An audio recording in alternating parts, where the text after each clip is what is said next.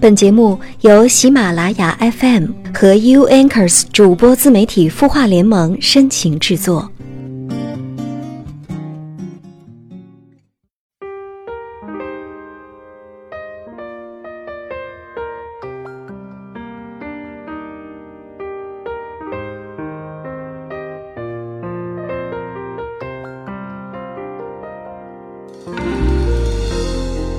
你好吗？我是木泽，我在 U Anchors 主播自媒体孵化联盟。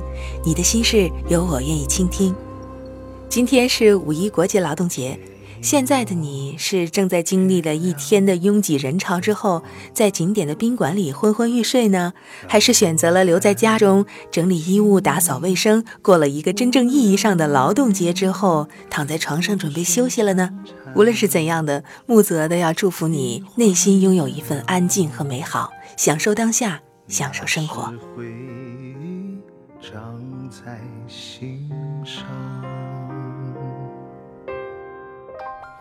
好，节目开始呢，还是让我们来看一下来自微信公众号“清音”上的网友留言。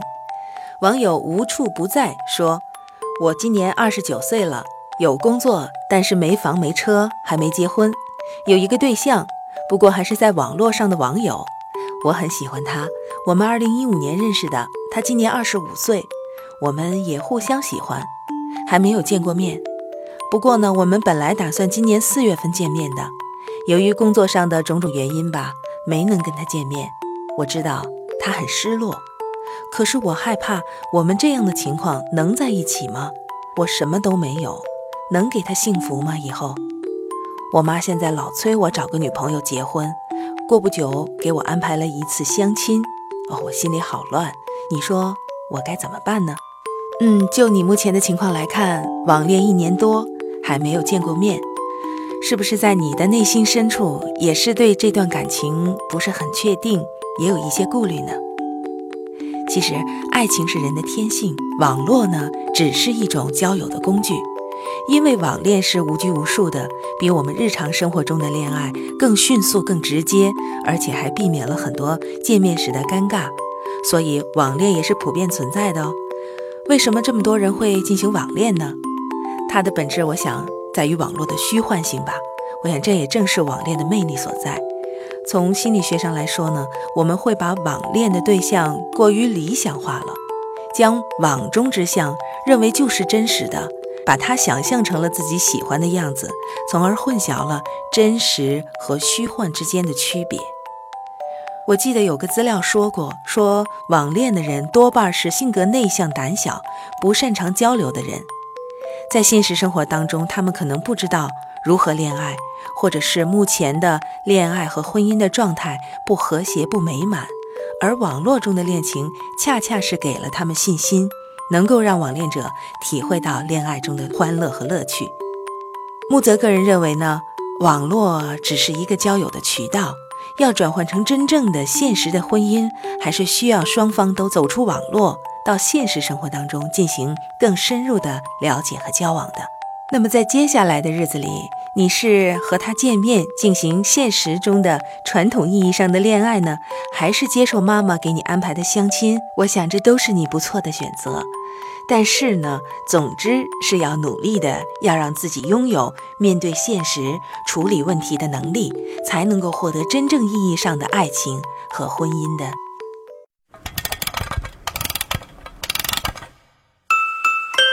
他的故事，你的心事，我们愿意倾听。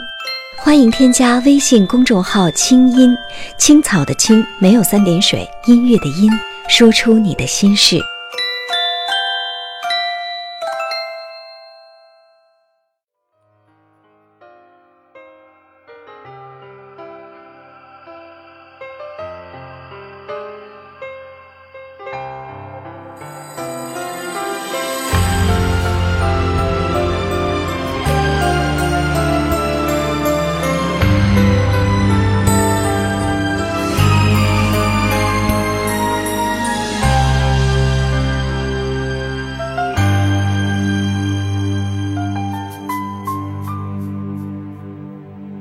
闭上眼睛，忍住呼吸，暂时要和世界脱离，就快要学会不再想你，却听见不断跳动的心，我遗弃了你。让爱的自由还给你。我允许。了自己，承受着悲伤到天明。的确，在现实生活当中，如今的爱情已经被赋予了太多的其他的含义，比如说有房有车有好工作，这似乎成了择偶相亲的前提条件。而正如前一阵网上流传很广的吴秀波对于爱情的感慨一样，他感慨爱情今非昔比。他说：“那个时候爱上一个人，不是因为你有车有房，而是那天下午阳光很好，你穿了一件白衬衣。”所有结局在这夜里都已成型。如今看来，如此这般简单纯粹的爱情显得弥足珍贵。不过，无论世事如何变迁，世界如何的喧嚣和浮华，这样的爱情故事依然会在我们身边发生。好，接下来就让我们来听一听南方姑娘所写的这一篇文章，叫做《能吃苦的男人》，我想一定不会差。和梅子夫妇合租四五个月的时候，梅子已经怀孕六七个月了。我们合租的是一套小三居，在厦门岛外的一个小区里。三居室里有两个洗手台，我的房间出来紧挨着一个，洗手台进去是卫生间，卫生间里也有一个，卫生间的隔壁是厨房。我用的洗手台是卫生间里面那个。而梅子夫妇用的是卫生间外面的那个。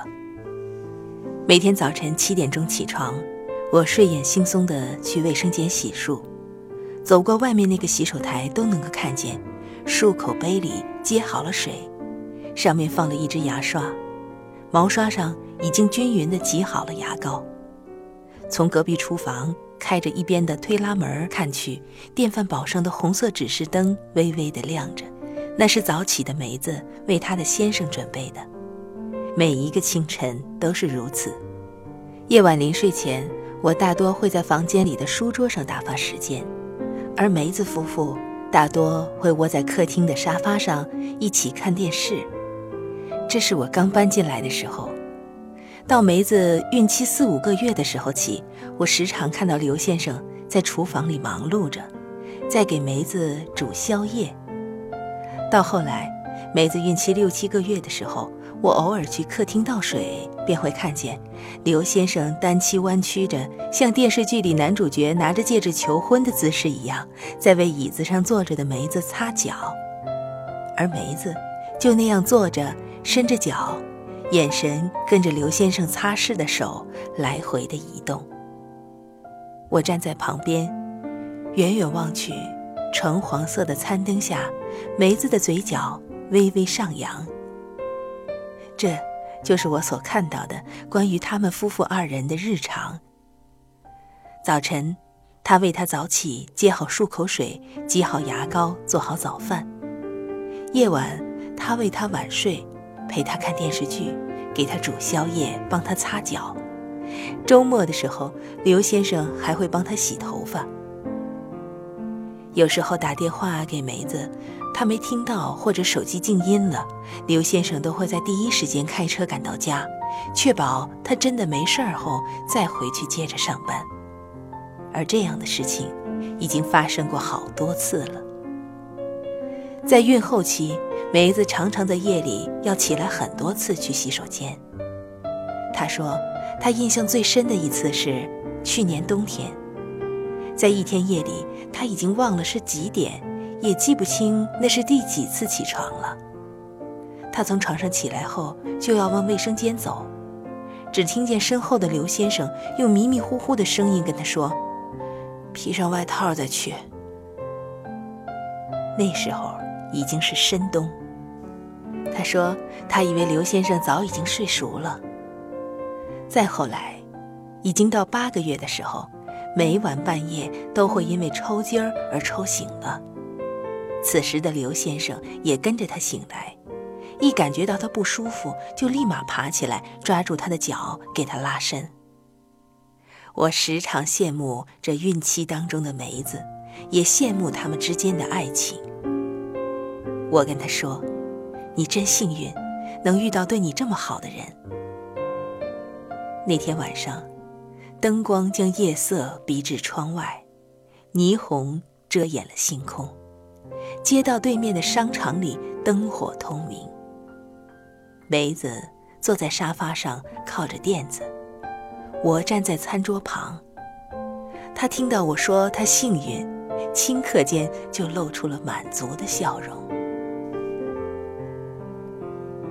我们时常这样，总是会用大把大把的时间来聊天儿，亲情、友情、爱情。随后，他只说了一句话：“我是在他一无所有、身无分文的时候遇到了他。”梅子故作神秘地说。我瞪大了眼睛，拉着他给我讲了他们的爱情故事。梅子和刘先生结婚已经两年多了。也是在两三年前，他遇到的刘先生。那个时候，刘先生自己在创业，在老家养了很多很多的鸽子，喂鸽子、打扫粪便，全都是他自己在弄，然后还要花很多时间自己开着车把鸽子送到各地的经销商那儿去。梅子第一次见到这个人的时候，觉得这个人全身脏兮兮的，穿着一套迷彩服，鞋子上。还有鸽子的粪便，完全一个农民工的形象。所以他的第一感觉对于梅子来说很差，梅子完全不想再继续下去了。后来也许是介绍的那个人给刘先生透露了一点梅子的态度，他才开始有所注意。接下去有一次，刘先生送鸽子去福州，朋友们聚在一起 KTV，刘先生也去了。梅子说。他可能有意要给他留一个好印象。那天他还在车里放了一套衣服备用。那天的刘先生穿了一件西装和一条牛仔裤，身材高高瘦瘦的，和之前的迷彩服比起来，简直是判若两人。梅子说，那天她忽然觉得，这个男生稍微收拾一下还是挺不错的，再加上介绍人说。刘先生自己创业，效益还不错，自己也有车之类的，梅子也就答应下来要处处看。他们试着交往是在夏天，因为白天的太阳太毒辣，天气也太热，鸽子重量变化很大，因此刘先生都是晚上开着车从三明把鸽子送去福州，大概一个星期会去送两三次。他送完鸽子就去看梅子，这样他们一周也就能见上几次面。大概过了半年的时间，一场禽流感袭来，把刘先生辛苦创业的鸽子养殖事业完全给击垮了。当时市场不景气，他也没能撑过这个难关。后来又因为各地经销商的欠款收不回来。刘先生那个时候损失惨重，欠下了很多债，手里赚来的仅有的一些，也纷纷的还给了家里当时创业借的亲朋好友了。那段时间，刘先生穷到身无分文，为了还债，他把车也卖了，这还远远都不够。那段时间，他就一直在福州，没回家，寄宿在一个朋友家。梅子还是会和他见面，有时候两个人一起吃饭，他都没钱付，都是梅子掏的钱。梅子说，那时候他刚大学毕业，工资也就两千块，幸好公司包吃住，这样工资一发下来，他就给自己留三百块，其余的全都打给刘先生。他说，刘先生要去应付那些前来要债的人，请人吃饭。总不能身无分文吧？三百块一个月的生活费对梅子来说真的实在是太少了。为了节约，她甚至不敢买贵一点的水果，只能买特价便宜的水果吃。就这样，有三个月，梅子都是等工资一发下来就给刘先生打过去。后来，刘先生才去泉州开始上班。我问过梅子，当他创业失败，还欠下那么多的债，一无所有，身无分文的时候，他为什么没有选择离开，还是一如既往的跟着他，甚至把自己微薄的工资心甘情愿的给他，是怎么做到的呢？梅子说：“就是看他当时有点可怜，觉得他不容易呗。”说着便笑了。他说。一个男人不怕脏不怕累的去养鸽子，给鸽子产粪便，这么能吃苦的男人，我想，一定不会差到哪里去的。他也是之后才知道，刘先生在送鸽子途中几次遇到危险，却对他只字未提。这都是发生在开车送鸽子途中的。有的时候是因为晚上开车太困，直接把车停在路边想打个盹儿，没想到醒来却发现一皮卡的鸽子全部被人拿走了。还有一次也是晚上送鸽子的路上犯困，没注意把车停在了一个坡上，车的手刹都没拉，车子就慢慢的在他睡着的时候滑到坡下去了。所幸的是，坡下面的一块石头挡住，要不然后果真的是不堪设想。梅子说：“就看他对待自己事业的态度，他觉得他至少有上进心啊。”没过多久，梅子就辞了福州的工作，也去了泉州。后来，他们就结婚了。决定结婚之前，刘先生问他。他欠了那么多的债，还愿不愿意嫁给他？可事实上，梅子说是结婚以后，她才发现刘先生欠的债远远比结婚以前他所预期的要多得多。但是，梅子却一点儿也不后悔。结婚的时候，刘先生家里没什么钱，可梅子却一直想要拍一套婚纱照。为了省钱，刘先生的妈妈跟梅子商量说。能不能不拍？这时候，刘先生直接站出来为梅子说话。他跟他妈妈说：“是梅子在他人生最低谷的时候帮助了他，并且在他一无所有的时候还愿意嫁给他。拍一套婚纱照是他唯一的心愿，他无论如何也要去满足他。”到现在，梅子说那些婚纱照早就堆在角落里，一年都不会去看上一眼。可就是觉得很开心，很心甘情愿。直到去年，刘先生又开始创业了。虽然那时候手里还是没什么钱，可是梅子却很支持。刘先生到哪儿，他就一直跟着他到哪儿。去年他们来到了厦门，虽然还是租着房子，可梅子却始终的支持着刘先生。现在，刘先生的事业稳步发展，他们慢慢还清了之前的债务，日子过得还算不错。梅子跟我说，刘先生买了车，写的是梅子的名字，成立了公司。刘先生二话不说，加上了梅子的股份，还说将来有钱买房了，也一定是写他的名字。再过不到一个月。他们的宝宝就要出生了，我想，那一定是一个非常幸福的孩子。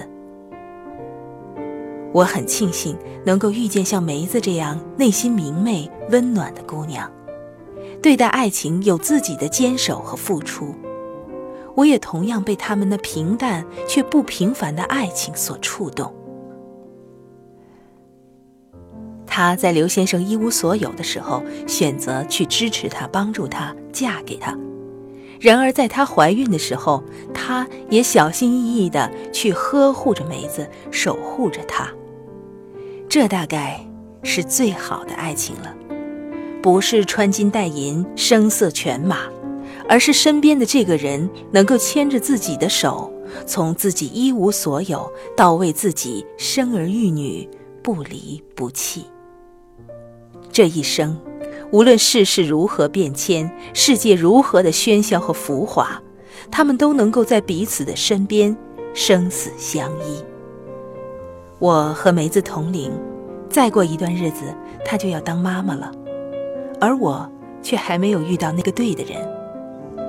我想，对的人未必能给你最好的生活，而那个无论你吃了多少苦，现在过得怎么样都觉得值得的人，是那个哪怕时间倒流一万次，你还会义无反顾选择和他在一起的人。我希望。那个人正在马不停蹄地赶来与我见面，他不需要多优秀，哪怕只是在深夜为我煮一碗面，在雨天撑着伞来接我下班，在我肚子大的弯不下腰的时候主动为我擦脚、帮我洗头发、吹头发。我也愿意在晚上他工作回来和他一起散步，看天边晚霞，帮他按摩肩背，照顾他。无微不至。即使我们无论是谁，一无所有了，遭遇突然的困顿，在最艰难或者最浮躁的关头，我们当中的任何一个人都不会因为任何事情而放弃彼此，相互扶持，一起洗衣做饭，每天认真的对待一饭一书，一直到白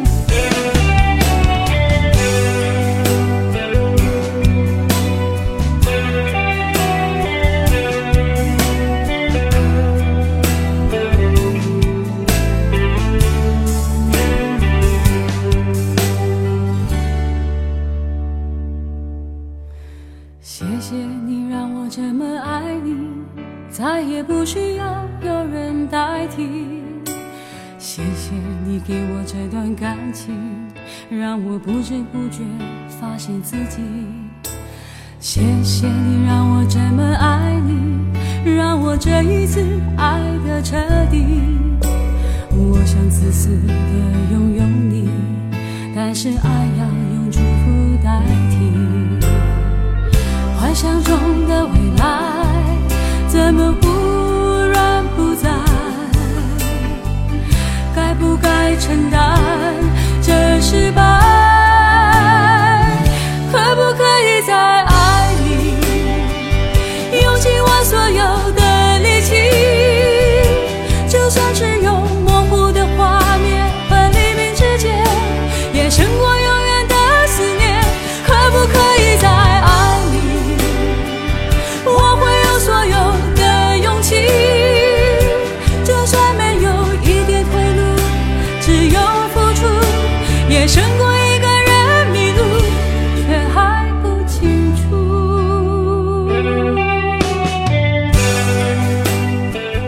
好了，本期节目就到这里，欢迎您关注微信公众号“清音”或者“相约点滴”来和我们沟通交流，说出你的故事。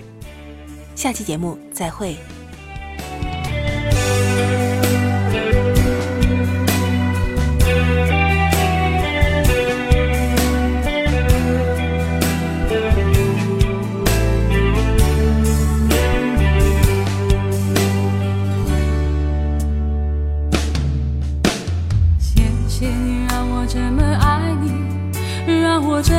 爱的彻底。我想自私的拥有你，但是爱要用祝福代替。幻想中的未来，怎么？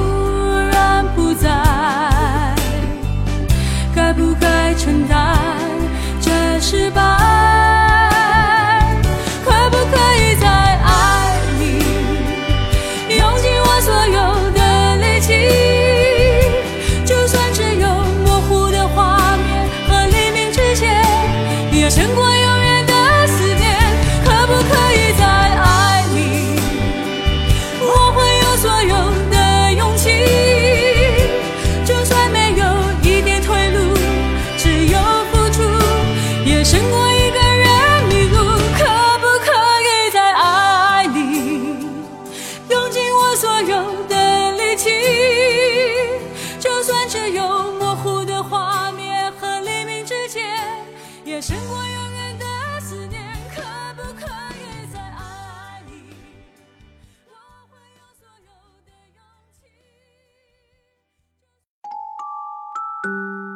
你会失眠吗？既睡不着又睡不够，就这样夜复一夜。有些事，有些话憋在心里，不知道该跟谁说。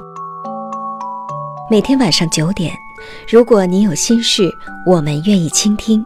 我们是 U Anchors 主播自媒体孵化联盟，祝你晚安，好梦。